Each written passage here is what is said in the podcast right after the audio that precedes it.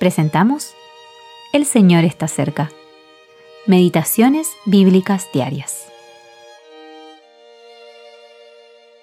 Meditación para el día 29 de septiembre de 2023. El centurión mandó que los que pudiesen nadar se echasen los primeros y saliesen a tierra, y los demás parte en tablas parte en cosas de la nave. Y así aconteció que todos se salvaron saliendo a tierra. Hechos 27, 43 al 44. Los recursos de la Iglesia en los últimos días. Los últimos capítulos del libro de los Hechos describen detalladamente el viaje de Pablo a Roma. Al seguir las etapas de este viaje en barco, vemos en ellas una figura de la decadencia del testimonio cristiano, desde su brillante comienzo en Pentecostés, cuando los corazones estaban unidos en un mismo corazón y alma, hasta el momento en que la embarcación, el testimonio público, se rompe por completo. Pablo, atado con cadenas, iba a comparecer ante las autoridades de este mundo. Se destaca como instrumento de Dios, dando testimonio de la verdad, la gracia y el poder de aquel que está por encima del mundo. Pablo el prisionero toma el mando. Dios le había revelado su pensamiento.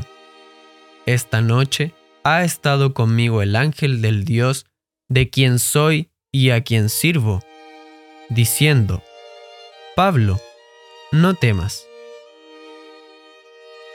Dios le dio la seguridad de que todos se iban a salvar. Incluso añadió, confío en Dios que será así como se me ha dicho.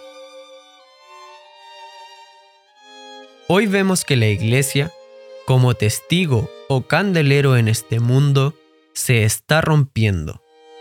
Y a pesar de los grandes esfuerzos por salvar el barco, este se está partiendo en pedazos. Todo lo que se ha confiado a los hombres acaba en fracaso. Sin embargo, la verdadera arca de salvación, véase Hebreos 11:7, en la que están aseguradas todas las promesas de Dios, su verdad, su amor, su fidelidad, continúa su camino tan fresca y perfecta como siempre. Nadie que confíe solamente en el Señor Jesucristo será decepcionado. Los recursos de Dios que sostenían a la iglesia en el principio siguen estando disponibles hoy en día. Su palabra su espíritu y su presencia. Su palabra es la revelación divina para guiarnos. El Espíritu Santo es el poder divino que nos capacita y fortalece.